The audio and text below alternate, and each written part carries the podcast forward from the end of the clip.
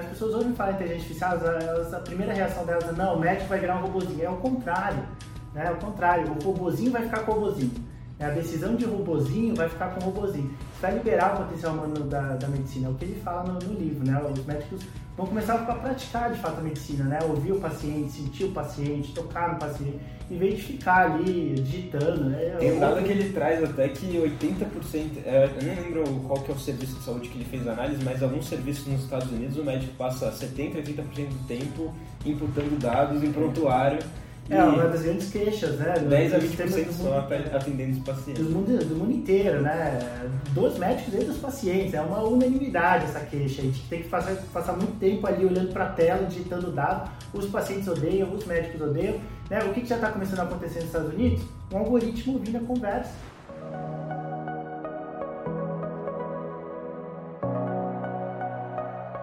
Olá pessoal, estamos aqui para mais uma entrevista no meu canal. Hoje o convidado é o Alexandre Cavegato, que é formado em economia, certo, Alexandre? Mas já trabalha há um bom tempo dentro da área da saúde. Isso é uma das coisas, inclusive, que a gente vai conversar aqui hoje. E ele é especialista aí na área de inteligência artificial, machine learning, dentro da área da saúde. É, Para quem ainda não conhece aqui o canal, meu nome é Cauê Gasparotto, eu sou médico, formado aqui pela Universidade de São Paulo.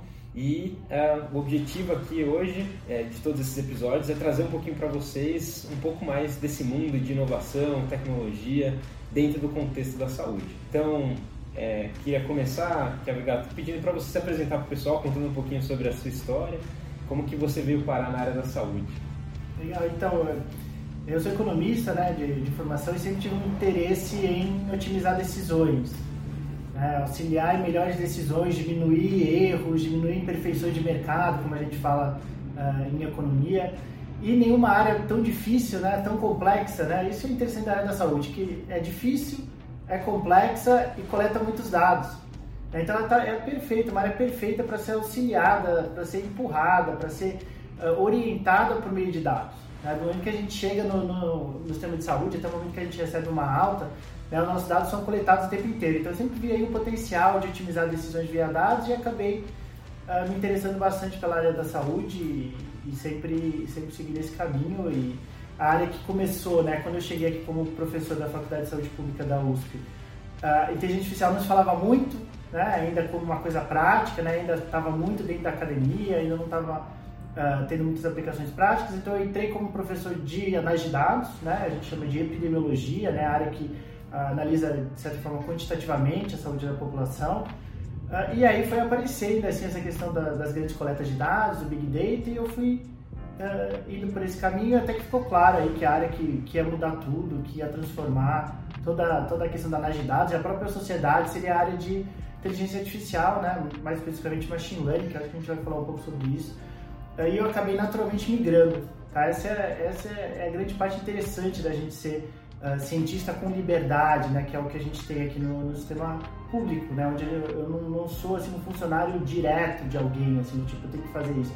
Eu tenho essa liberdade para ir me adaptando às novidades, né, e claramente quando eu vi que machine learning, inteligência artificial era a área que ia mudar tudo, eu fundei um laboratório, aí que estamos aqui no laboratório, que é o LabDatos, em 2017, né, que já era um laboratório de machine learning e, e big data em saúde, e aí a área foi crescendo, crescendo, e estamos crescendo aí junto com elas e com ela e tentando contribuir aí para o avanço da, dessa área. Eu acabei nem comentando, né? Então a gente está aqui na Faculdade de Saúde Pública, aqui no, no laboratório do Dr. Alexandre. E, e, Alexandre, como que foi esse processo de criação do laboratório? Assim, vocês já começaram com projetos na prática dentro do setor de saúde? Ou é, era mais uma, uma questão mais teórica com o passar do tempo vocês foram encontrando mais aplicabilidade para tudo isso? Então, a gente trabalhava com análise de dados em saúde normal, né? E eu tinha meus alunos de mestrado, de, de doutorado, que a gente trabalhava com ciência de dados, né? Análise de dados normal. Em um determinado momento ficou bem claro, assim, para mim, que inteligência artificial uh, ia mudar tudo e que, que eu precisava trabalhar com inteligência artificial. Aí eu juntei meus alunos, né, daquela época, né? E hoje em dia todos trabalham com inteligência artificial, mas naquela época ninguém trabalhava. E aí eu falei para eles, ó, oh, gente, é o seguinte, a gente mudou de área no momento.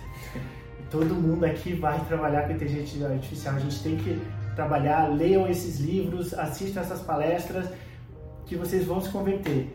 E aí deu alguns meses, todos os alunos voltaram assim, falando, é isso, é isso, é isso, e todo mundo mudou a sua, a sua, a sua dissertação, a sua tese para inteligência artificial, para machine learning. Então a gente conseguiu mudar muito rápido, os alunos eram muito bons também, eles conseguiram ver, eles conseguiram entrar uh, e fazer essa conversão assim bem rápida. Uh, e hoje estão aí trabalhando. Uma das alunas da época hoje é professora da Fiocruz na área de, de Machine Learning e Saúde, outra está na, na, Federal da Bahia também trabalhando com, com Machine Learning. Então foi, foi, eu, tive, eu dei muita sorte que meus alunos sacaram e todo mundo mudou e daí para frente já começou a ser um pré-requisito trabalhar com, com Machine Learning para ver aqui pro laboratório. E a quantidade assim, de áreas que a gente consegue aplicar Machine Learning em saúde é, é imensa, assim, né? como eu falei, a área coleta muitos dados. Né? E a gente tem que começar a utilizar esses dados para melhorar decisões e o conjunto de técnicas que faz isso é exatamente inteligência artificial e machine learning. E é para o pessoal então que não conhece muito bem os termos, porque o público aqui muitas vezes tem muito interesse, mas ainda está começando, tentando entender um pouco mais sobre o tema e talvez não entenda muito bem os conceitos assim de inteligência artificial, machine learning, parece às vezes até coisa de filme, né? O que que, o que, que esse conceito realmente assim de inteligência artificial e machine learning na prática? Bom, então é cada vez menos coisa de filme, né? Agora com o chat GPT, né? A gente tava falando, virou assunto de mesa de bar, de grupo de WhatsApp, é verdadeiramente uma mudança interessante aí nas nossas vidas, onde as pessoas achavam que a gente estava viajando como laboratório, né? Tava brincando de ficção científica e agora o pessoal já está uh, ah, extremamente interessado aí com, com o que a gente faz. Mas assim, inteligência artificial são máquinas tomando decisões inteligentes, tá? De uma forma bem simples. Tá? De qualquer forma que máquina toma uma decisão que a gente reconhece como inteligente, isso a gente chama de inteligência artificial.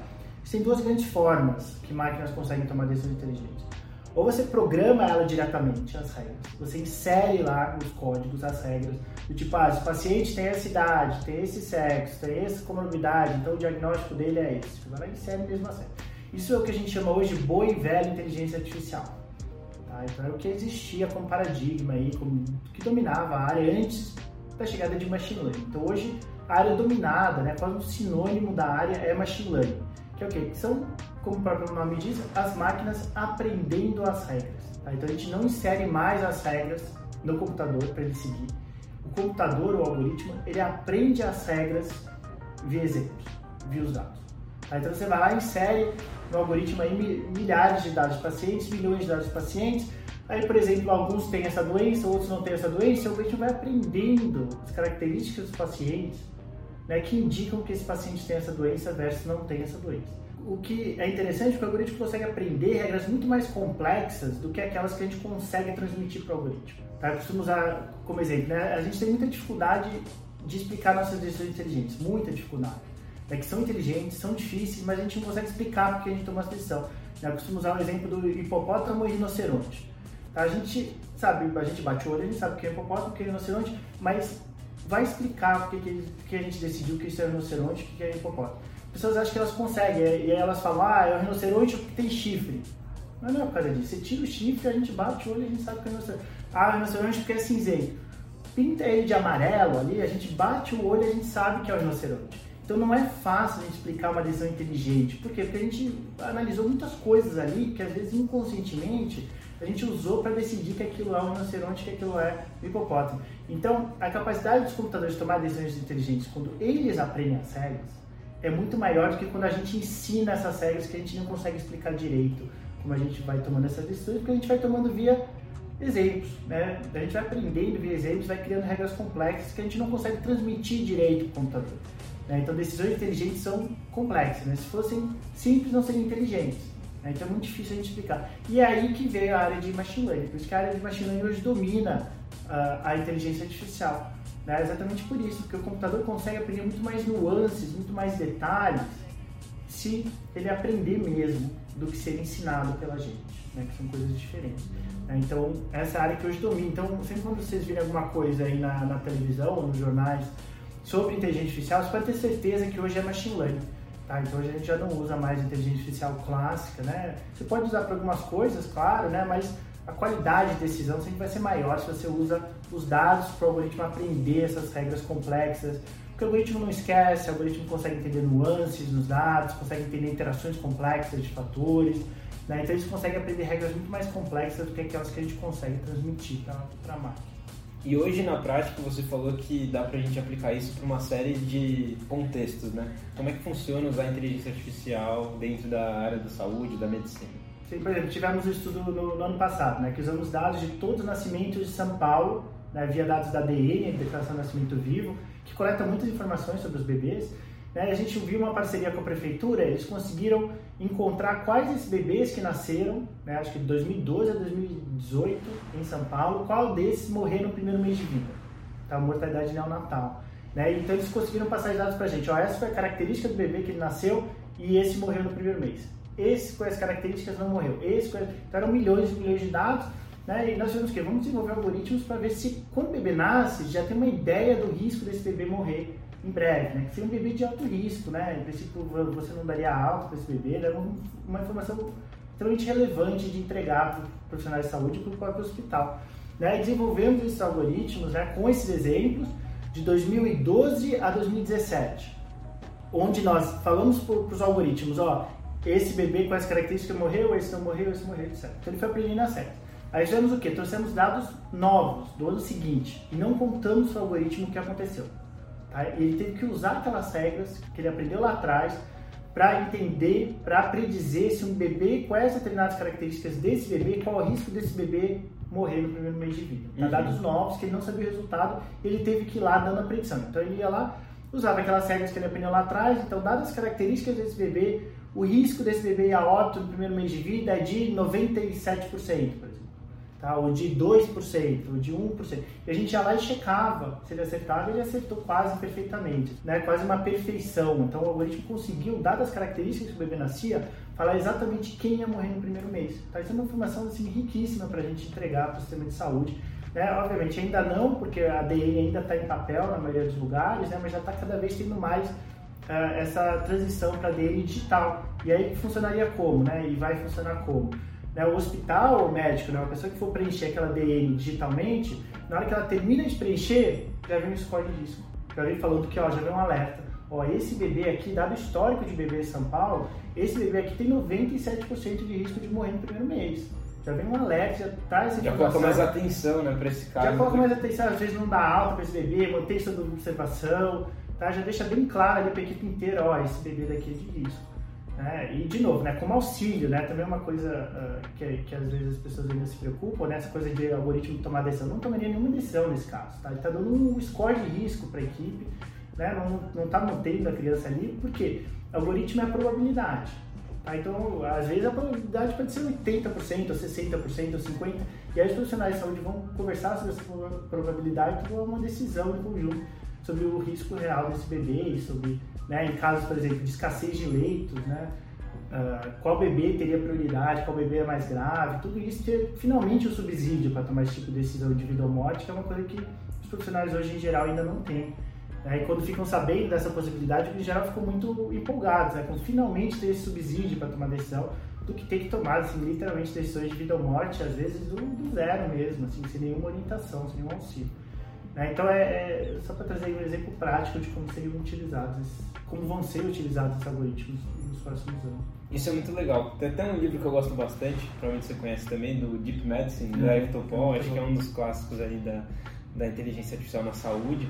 E ele traz muito essa visão, né, de que a inteligência artificial vem para facilitar alguns processos que hoje a gente não consegue, né, tanto de tomada de decisão, quanto processos que a gente não teria como nós, seres humanos, visualmente entendermos todo esse volume de dados que a máquina consegue é, calcular utilizando os seus algoritmos, né?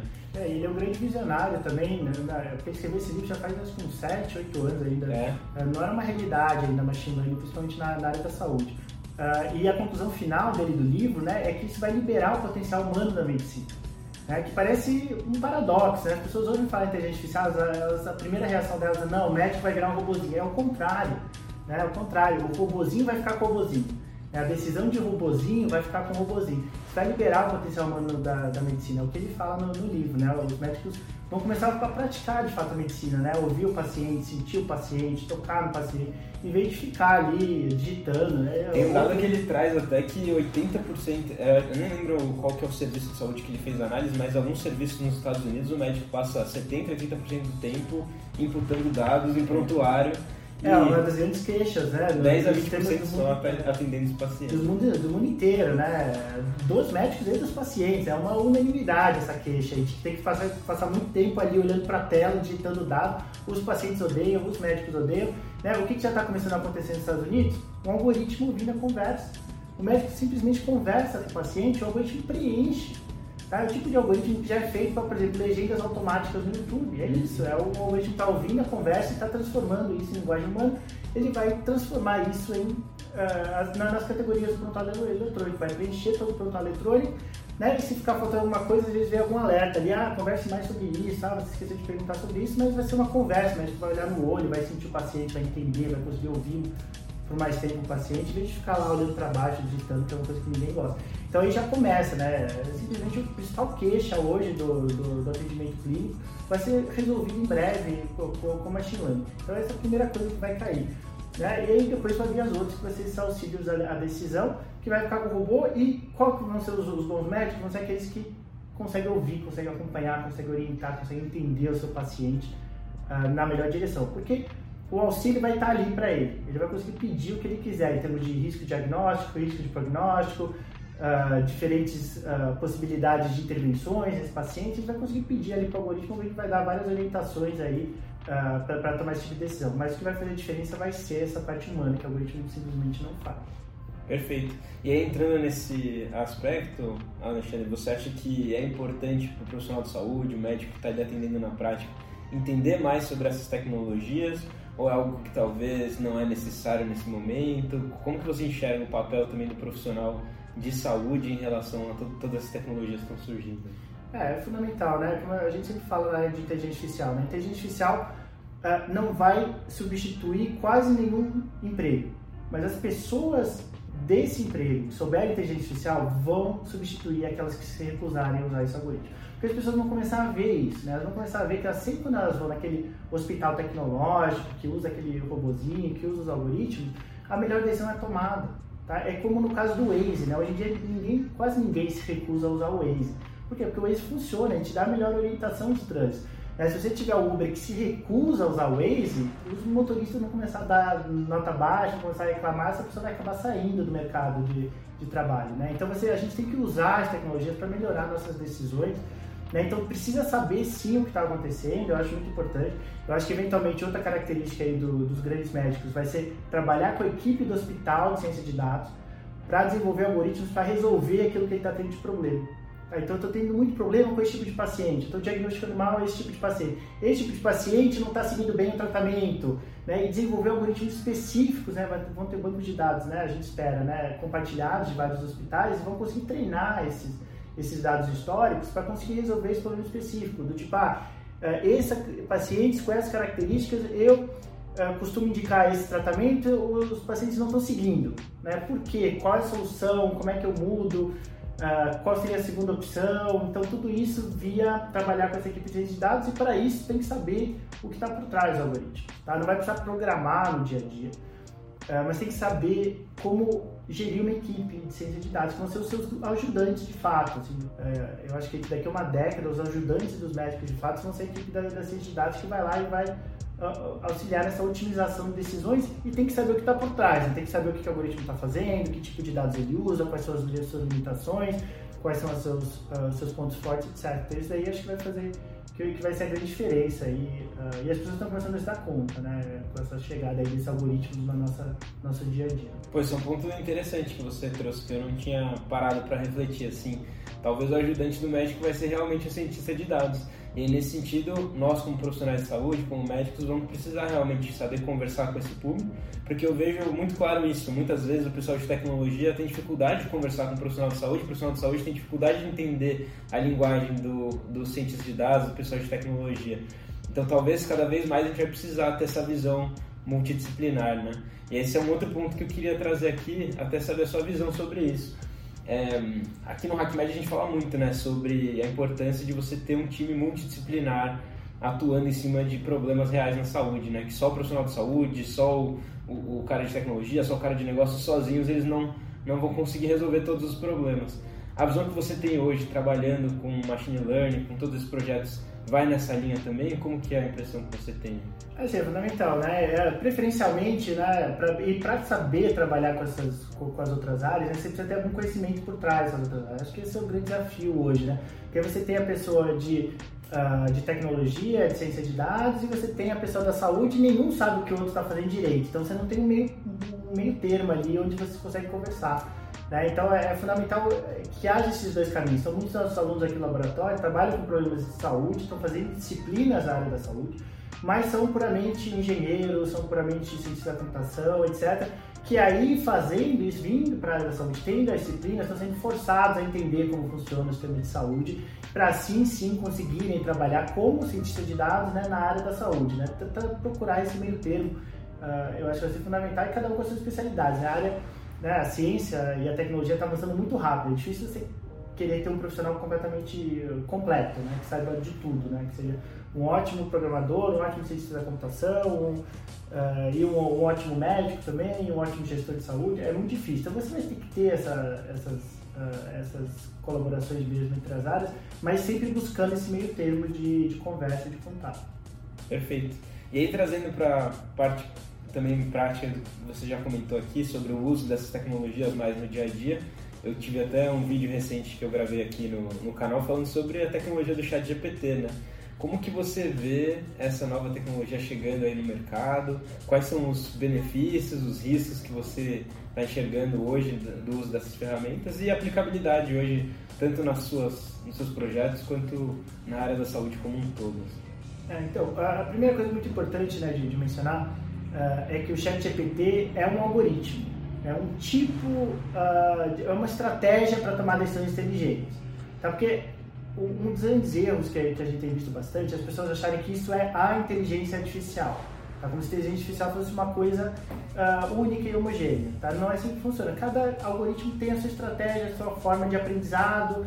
Então, não é uma única coisa. Por, que isso é importante? Porque às vezes as pessoas veem algumas limitações para o ChatGPT, alguns erros do ChatGPT, e as pessoas falam, ah, isso aí é um erro da inteligência artificial. A inteligência artificial nunca vai resolver isso. Não, o ChatGPT está na sua versão 1.0, primeira versão, né? Eu ando dizendo bastante sobre isso. É como você falar que o 14 bis ia ser o avião mais da vida. Né? Não, é a versão 1.0 daqui.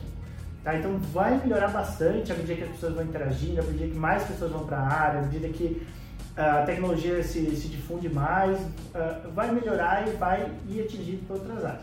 Uh, a técnica por trás, né, é, se chama o algoritmo por trás, chama Transformers, que é o algoritmo de 2017. Tá? Então, é um algoritmo que já existe, então não, é, não foi uma grande uh, evolução para a área de inteligência artificial. A grande evolução foi que eles conseguiram fazer um algoritmo conversacional. Tá? Esse algoritmo já era inteligente, já tomava decisão igual, mas não conseguia manter uma conversa com o ser humano. Tá? Ele conseguia só responder, mas uh, o chat GPT trouxe novidade nisso. Ele consegue interagir, ele consegue entender o que você está falando, ele consegue né, transformar tudo em linguagem humana. Então isso aí foi uma evolução bem interessante, mas essa evolução é a 1.0. Tá? Então ele está tendo alguns problemas aí, está falando algumas coisas erradas, está né, tá, tá, às vezes até ofendendo algumas pessoas, tá? mas aí vai ser tudo, uh, em princípio, resolvido aí nas próximas versões.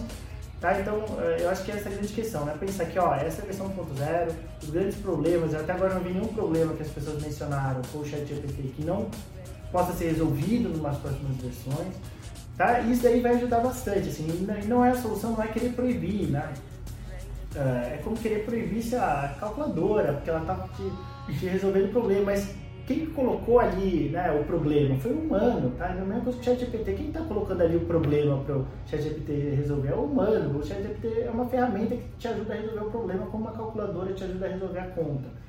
Tá? Então a gente precisa ter uh, cuidado aí com essa, com essa primeira. Porque para muitas pessoas, né, obviamente não, a gente que trabalha com tecnologia, né, a gente vê uma coisa nova, a gente acha legal, a gente quer, quer, quer estudar, atrás. Mas muita gente vê uma nova tecnologia, já quer banir, já quer uh, proibir, já quer regular, já quer é, precisa muita calma com isso, entender o que está por trás, pensar sempre daqui a cinco anos, nunca pensar para amanhã, né? porque, por exemplo, né, como, como nós, professores universitários, né, isso aí vai mudar a nossa forma de, é, de, de colocar dever de casa, trabalho de casa. Vai mudar mesmo, tipo, o trabalho de green group vai mudar, a gente vai ter que se readaptar da mesma forma que se readaptar a calculadora aí nos anos 60, 50, quando começou a vir a calculadora elétrica, muito do dever de casa era faça essa conta. Aí, a criança, aí o universitário, né, em casa com uma calculadora, ela fazia em dois segundos isso aqui. Então, assim, a gente vai ter que se adaptar, mas o que o ChatGPT está trazendo é um aumento de produtividade, melhores decisões. Tá? Se fosse pior, a gente não, não usaria, né? A gente tem usado aqui no nosso dia a dia do, do laboratório para né, pensar em novas ideias, uh, na verdade, mais ainda, apontar limitações nas nossas pesquisas. Então, quais seriam os possíveis problemas de colocar esse algoritmo nessa prática para esse problema? Eu, e aí o ChatGPT vai falar, oh, pode acontecer isso, pode acontecer isso, a gente vai tentando resolver à medida que, a gente vai aumentando a nossa produtividade, a nossa capacidade uh, de ter ideias e inovações com esse tipo de ferramenta. Cara, muito bom. Você vê algum algum risco, assim, algo que a gente tem que ficar de olho sempre quando a gente está trabalhando com tecnologias como essa, assim, tem algo que pode acionar ali um, um sinal de alarme aí, na sua visão? É, depende, sim, é uma área tão, tão grande, né, e pode ser usada com tantas coisas que sim, né, existem muitas pessoas que podem usar a inteligência artificial para coisas bastante ruins né, na, na sociedade, né, direcionar pessoas para votar de uma forma uh, de uma forma específica. Né? A gente teve a grande transição agora com o Twitter, né, que mudou muito, né, que tentava controlar o discurso de ódio, o algoritmo, e aí já mudou muito esse, esse algoritmo, já está indicando outras coisas que o algoritmo anterior não, não indicava. Então você tem essa possibilidade de manipulação muito grande, né, principalmente com redes sociais. Né? Manipular uma rede social, conseguir decidir que tipo de informação ou que tipo de, de presidente eh, esse grupo gostaria que você votasse e começar a empurrar esse tipo de conteúdo. Um, também vigilância de funcionários, né? Esses algoritmos podem ser usados para isso. Uh, então, assim, a quantidade aí de coisas, uh, impedir pessoas que precisam ter acesso a bens e serviços. Tá? Então, a quantidade de lugares que você pode usar o machine learning para o mal é muito grande também. A boa notícia é que é uma área que paga muito bem em todas as opções que você trabalha. Né? Então, as pessoas que trabalham nessas áreas aí porque precisam aí do, do salário, né? A boa notícia é que elas conseguem trabalhar em áreas positivas para a sociedade, ganhando basicamente a mesma coisa, também ganhando bem. Tá? Então, é, eu costumo falar sempre no início das minhas disciplinas de Machine Learning. Se você está trabalhando numa área que vai contra os seus valores éticos em Machine Learning, tem muitas outras áreas que você pode trabalhar que vão pagar tão bem quanto e que você vai contribuir para o bem da sociedade. Né? Muitas empresas aí usando Machine Learning para melhorar diagnóstico, diagnóstico de doenças, melhorar o trânsito nas cidades, desenvolver energias verdes. Desmatamento na Amazônia é feito com, com Deep Learning, com inteligência artificial, né? ninguém consegue ficar olhando imagem de satélite o dia inteiro, a Amazônia é gigantesca. Né? Então você tem algoritmos ali que vão detectando que ó, caiu uma floresta aqui, estava verde, já não está mais verde. Né? Então isso aí é tudo algoritmo de machine learning que vai identificando essas, essas mudanças de padrões. Né? Então existe uma quantidade imensa de áreas que dá para usar machine learning para o bem e também para o mal. Né? A gente tem que saber distinguir como, ah, como profissional eh, essas duas áreas. Acho que é interessante, né? Dizer que a tecnologia não é boa nem ruim, né? Nós, seres humanos, que utilizamos ela para os fins que a gente busca, né? E é isso, sim, que pode ser ético ou antiético, dependendo do que você vai utilizar, para que, que você está utilizando essa ferramenta, né? Eu queria te perguntar, é, para o pessoal que está começando ainda, assim, ainda talvez é, queira, se, se interessa um pouco mais sobre esse assunto, quer buscar algum tipo de conhecimento, que, que tipo de dica você deixaria aí para um, tanto para quem é profissional da área de saúde, estudante ainda, ou de outras áreas que estão querendo atuar nesse mercado na área da saúde? Você tem alguma recomendação, alguma dica? A boa notícia é que o conhecimento está bastante online. Né? A área de machine learning é uma área bem aberta, a gente quer que muitas mais pessoas venham para a área, a gente tem um déficit gigantesco de pessoas da área, né? o que está aí levando esse aumento uh, enorme aí de, de, salário na área, né? Porque está faltando mesmo profissional e a gente precisa de mais pessoas para ir abrindo novas áreas também do uso de machine learning, né? Então, às vezes, tem muitos hospitais no Brasil que gostariam já de, de ter entrado de cabeça, mas não conseguem pagar os salários ainda, né? Ou, ou não tem, assim, não conseguem ver, de fato, não tem profissionais que mostram, ó, oh, a gente consegue fazer isso, consegue fazer isso, consegue fazer isso para que eles façam esse, o, o, investimento na área de machine learning. Então a gente precisa de muitas, muito mais profissionais e isso daí nos faz ser uma área extremamente aberta, né? não é uma área que tenta uh, controlar o conhecimento, suprimir ou esconder o conhecimento, pelo contrário. Em geral, a gente divulga tudo uh, online que a gente faz. Tá? Então, tem a minha disciplina aqui de, de pós na, na Faculdade de Saúde Pública da USP, de Machine Learning, Machine Learning para predições de saúde, no YouTube, tá? porque eu dei a disciplina em 2021, durante a pandemia, online. Eu aproveitei, gravei e coloquei no YouTube, no canal do, do LabDAPS, que é o nosso laboratório. Então, se tiverem interesse, procurem lá todas as aulas gratuitamente disponíveis no, no, YouTube do laboratório. Eu vou deixar até aqui no, na descrição do vídeo o link para acessar aí as aulas e poder ver um pouco aí do, do curso do, do professor Alexandre. Legal, então. E, e aí também tem muitas outras né, opções, né? Tutoriais, uh, blogs, muitas pessoas aí uh, que, que, fazem bem o trabalho de divulgação científica da área de machine learning. Uh, então, assim, o conhecimento está online. Né? Eu, por exemplo, aprendi online. Né? Quando eu comecei a estudar Machine Learning, não tinha nenhuma disciplina aqui de, de Machine Learning presencial para eu fazer. Não existia, simplesmente não, não existia. Né? Então, muitas das pessoas, de fato, aprendem online e também não tem uma graduação, né? ou ainda não tem muitas graduações, de fato, em ciência de dados ou inteligência artificial. Né? Então, em geral, pessoal se forma em outras áreas, né? isso também é uma outra ótima notícia, né? que a gente não liga muito para a formação, não. Tá como é uma área muito prática, né? a gente consegue saber, uma conversa rápida, saber exatamente se a pessoa sabe de machine learning ou não. Tá? Então, é, você que se formou em outras áreas, está pensando em migrar assim, para essa área, é, tem muitas opções online. A gente não liga para a tua formação, então no nosso laboratório a gente tem médicos, uh, enfermeiros, farmacêuticos, cientistas da computação, economistas, de todo tipo de formação aqui. Uh, o que em todo mundo é que foram atrás, estudaram machine learning, às vezes fizeram alguma especialização, então também tem muita opção de especialização em, ciência de dados, em machine learning, uh, ou fizeram algum curso online, algum tutorial, etc. Dá para aprender, é uma área que leva algum tempo, tá? principalmente para quem é, é da área da saúde, que une duas áreas aí que a área da saúde não vê muitas vezes, né? que é a programação e estatística, então leva um tempo, tá? mas não é leva um tempo não porque é difícil, é porque tem muita coisa. Tá? Então você tem que ter mesmo esse aprendizado, ir a fundo, entender exatamente o que está por trás, para você conseguir começar a dominar a área. Mas assim, é uma coisa que você vai aprender. Uhum. Tá? Não é uma coisa que ah, é muito difícil, eu nunca vou aprender. Não, você vai aprender. É que é muita coisa mesmo, precisa né, dedicar o seu tempo para aprender tudo que está por trás da estatística, tudo que está por trás da programação, mas você vai aprender. Uh, então, assim, eu recomendo bastante uh, e é uma área extremamente recompensadora, assim, né? não apenas pelos salários, né, que, estão extremamente bons, uh, mas também por você ter um impacto real no mundo. Tá? Você está trabalhando, tá trabalhando com decisão, tá? machine learning é decisão. Tá? Então você consegue melhorar a decisão, otimizar a decisão, melhorar acesso, né, no caso da saúde, melhorar diagnóstico dos seus pacientes, melhorar prognóstico dos pacientes. Então você consegue ter impacto real, direto no mundo com esse tipo de algoritmo de auxílio à decisão. Né? Então, assim, é, é uma, e, normalmente, historicamente, não era assim que funcionava. Né? Normalmente as áreas mais recompensadoras, né, muitas vezes elas pagavam menos. Né? Então, por exemplo, né, professor de jardim de infância, né, cuidador de idoso, né, área que as pessoas tinham muita recompensa pessoal, mas que não ganhavam uh, os, os, salários tão bons. Como a China é o contrário, né, você tem uma recompensa que você está melhorando o mundo na maioria do, dos casos, né, você está dando uma contribuição direta para a melhoria de decisões e você acaba recebendo bem também. Então eu recomendo bastante para quem tiver interesse e, e lembrando, né, Chat GPT não, é isso que vai, que vai acontecer nos próximos anos, tá? Essa é a versão 1.0, né? Se vocês acham o Chat GPT impressionante, esperem que vem por aí, né? E se vocês acham que as pessoas estão falando muito de inteligência artificial hoje, em 2023, próximo vocês vão achar uma piada vocês terem achado isso hoje.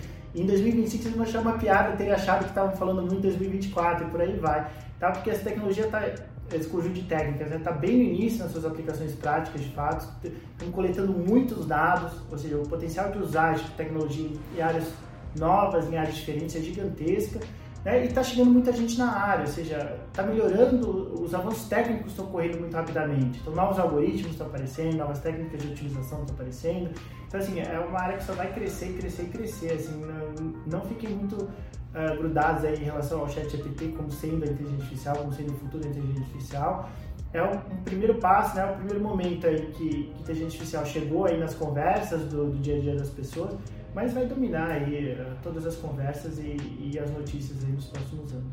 E aproveitando o gancho aqui, Alexandre, você deixa uma indicação aí pro pessoal, aqui no HackMed a gente sempre faz, né, o nosso Hacker Conectado, que é quando os nossos convidados deixam uma indicação para quem está nos assistindo aqui é, hoje, né? Você teria algum alguma indicação de livro, filme, podcast para o pessoal que está ouvindo aqui a gente? Então, eu gosto bastante de inteligência artificial, né? Sou um pouco obcecado pela área.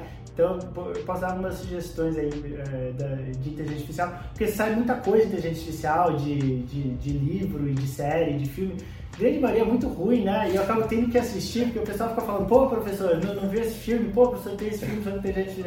E acaba criando essa pressão, assim, eu acabo, eu acabo até no meu tempo livre, no meu tempo livre, é dominado por inteligência artificial. Mas tem umas coisas muito boas, né? Tem, de filme, tem o Ex Machina, você já viu? O Ex Machina é muito legal, sobre o futuro da chegada da super inteligência artificial. Né? Ou seja, o que, que esse algoritmo que vai ser mais inteligente que a gente, né? E todos os pesquisadores, né? que eu conheço, né, e, uh, acham que isso vai acontecer. Tá? A gente vai ter um algoritmo que vai ser mais inteligente que nós, humanos. qual vai ser a consequência disso? A gente precisa começar a pensar sobre isso também como, como sociedade, né? Então a gente domina o planeta porque a gente é mais inteligente. A gente não é o mais forte. Então, o orangotango vem aqui mata todo mundo, é muito mais forte que a gente. A gente domina o planeta Terra porque a gente é mais inteligente. Quando a gente não for mais a espécie mais inteligente do planeta, né? o que essa nova espécie vai fazer com a gente, vai, vai tratar a gente, etc. Então é uma coisa que a gente precisa começar a, a refletir. O Ex Machina traz algumas coisas assim e é tecnicamente o filme correto.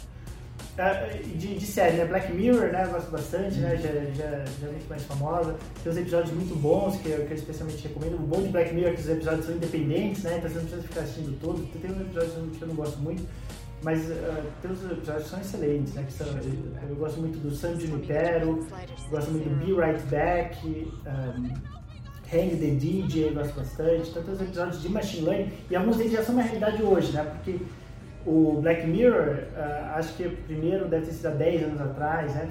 E era uma coisa assim, super futurista, muitas das coisas que você pode assistir já existe hoje, né, no termos de machine learning. É você conseguir, por exemplo, replicar a conversa de WhatsApp de uma pessoa que morreu. Dá para fazer isso hoje já. Tá? E já existem vários exemplos aí de pessoas que já fizeram isso. Aí morreu, foi lá, treinou um algoritmo para repetir a conversa e as pessoas ficam conversando ali. Uh, então, assim, muitas dessas coisas que parecia coisa de, de louco, coisa de, de, de, décadas e décadas pra frente, já, já existem hoje. Então é interessante rever esse episódio aí de Black Mirror. E de, livro, uh, tem um livro muito bom que saiu ano passado, chamado Criadores de, de Gênios Genius Makers, do Cade Metz. O Cade Metz é o, é o repórter de inteligência artificial do New York Times. Uh, o New York Times já tem uma equipe de jornalistas de inteligência artificial. Eu acho que essa é uma tendência aí para a maioria do, dos jornais uh, ao redor do mundo. E, esse, e o Cade Metz é, é, o, é o diretor dessa área de inteligência artificial do New York Times. Jornalismo de inteligência artificial do New York Times. Ele escreveu esse livro uh, sobre os pioneiros da área de inteligência artificial. Uh, então, Genius Makers, e aí conta essa história dos caras aí que né, eram ridicularizados, eram é, colocados em porões de universidades, não conseguiam financiamento e tal, e hoje eles estão aí liderando aí a mudança, aparecendo na mídia toda hora, tipo, uh, liderando o Facebook, né, a Meta, uh, liderando o Google, liderando né, a Amazon. Uh, e conta um pouco dessa história, como os caras nunca desistiram, sempre souberam que isso aqui ia mudar tudo, que um dia o, o, o, tempo deles ia chegar, e aí mostra todo esse crescimento deles até que o tempo deles chegou mesmo, eles são hoje super reconhecidos como grandes cientistas. Então essas são as minhas dicas de, de entretenimento, mas como eu falei, né, eu sou obcecado pela área, então é tudo a ver com inteligência artificial. Muito bom. E se o pessoal quiser entrar em contato com você, Alexandre, tem algum jeito, algum canal, alguma forma deles te mandarem aí algumas perguntas, se quiser entrar em contato? Tem, uh, no Instagram a gente tem o Instagram do laboratório, que os alunos tocam, uh, que é LabDAPS, tá? Então é onde a gente divulga aí as novidades aí do laboratório, as novidades da área de inteligência artificial em saúde, uh, artigos, debates interessantes, etc. Então no Instagram é o do laboratório, depois no Twitter tem o meu pessoal, Uh, é só procurar meu nome, acho que a minha, minha arroba é saúde no BR, uh, mas você encontra, procurar meu nome, você me encontra no Twitter. E no LinkedIn a gente tem os dois, né? tem o laboratório e tem o meu. Uh, podem entrar em contato que vai ser um prazer responder qualquer dúvida. Pô, sensacional. Obrigado, Alexandre, pelo seu tempo. Foi um prazer. Eu tenho certeza que o pessoal que está acompanhando a gente aqui assim deve ter aproveitado muito. Alguns devem querer entrar em contato aí com o laboratório, com você. E, bom, pessoal, espero que vocês tenham aproveitado. Não se esqueçam também de se inscrever no canal, ativar o sininho, deixar seus comentários, dúvidas que vocês tenham para a gente poder é, tirar em episódios futuros. E é isso. Obrigado por quem ficou até o final e a gente se vê no vídeo da próxima semana. Valeu, Alexandre. Valeu, pessoal. Obrigado.